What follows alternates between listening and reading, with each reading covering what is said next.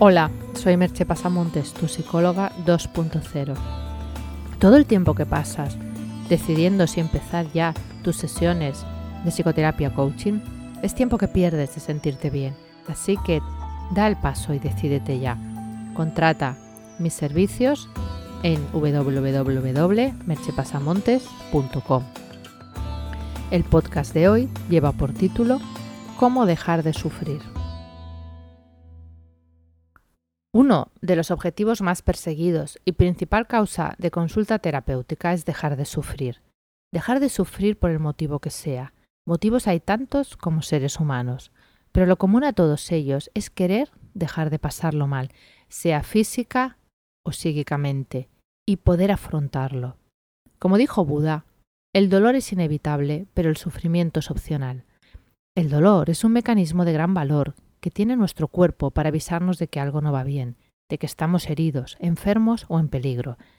Las personas que sufren insensibilidad congénita al dolor, una extraña enfermedad que afecta a una de cada 100 millones de personas, sufren múltiples lesiones y heridas al no avisarle su cuerpo de cuándo se están haciendo daños. El dolor es por tanto una protección, sin la cual no podemos vivir. Pero otra cosa es el sufrimiento. El trabajo con el sufrimiento es uno de los procesos esenciales que hago en terapia. En la terapia voy guiando al paciente por distintas fases para que pueda llegar a liberarse del sufrimiento. Los primeros pasos a realizar son aquellos que ya realizamos en nuestro desarrollo, pero que de algún modo hemos olvidado. Estos pasos persiguen tomar conciencia de que tenemos una mente que media nuestra experiencia del mundo y que por tanto nuestros pensamientos y sentimientos son producto de nuestra mente en cierta manera, de nuestro cuerpo y no tienen entidad propia fuera de ella. Es tomar conciencia de que nuestro modo de ver el mundo es un mapa mental construido sobre la realidad, no la realidad en sí misma. Los pasos, siguiendo a Fonagy, serían salir del modo equivalencia psíquica. En este modo se equipara el mundo interno y la realidad externa. No existe diferenciación entre las creencias y los hechos. En este modo es fácil verse atormentado por los pensamientos, porque piensas que no puedes dejar de cumplir con aquello que piensas y que eso describe la realidad. Otro paso es salir del modo simulación.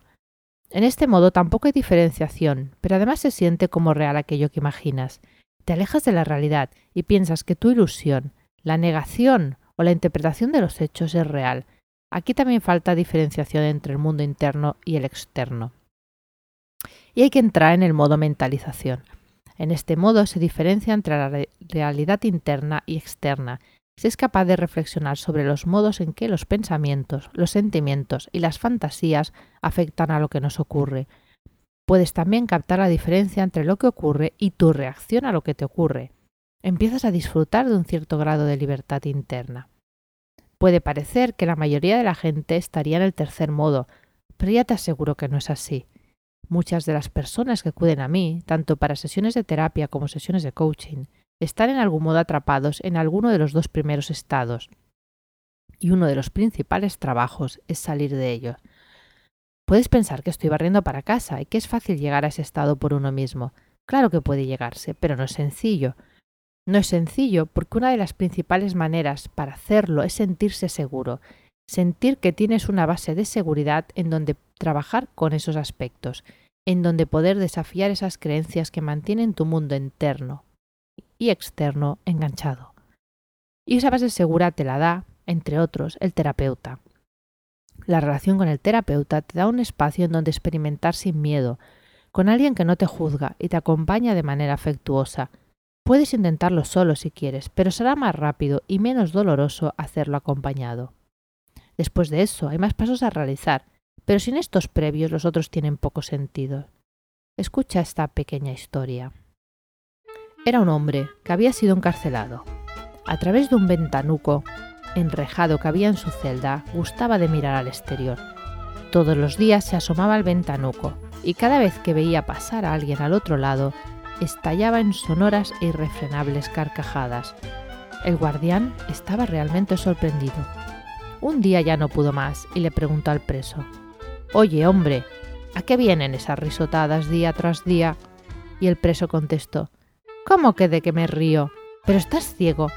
Me río de todos esos que están ahí. ¿No ves que están presos detrás de estas rejas? Como en el cuento, a veces estamos tan apegados a nuestra visión del mundo que no podemos ver lo que sucede en realidad.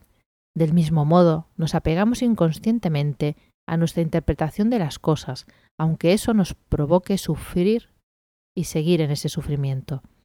Por eso hay que aprender a desarrollar la conciencia y la autoobservación y poder separar lo que nos sucede de lo que pensamos y sentimos acerca de lo que nos sucede, y desarrollar la aceptación y el amor por uno mismo, y aprender a soltar, incluso el sufrimiento. Te voy a dejar con dos preguntas.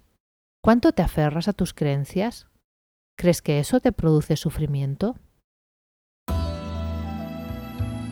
Hasta aquí el podcast de hoy. Puedes encontrar más información sobre el hablado en el podcast y el modo de contratar mis servicios profesionales en merchepasamontes.com. Te espero en el próximo podcast. Bye bye.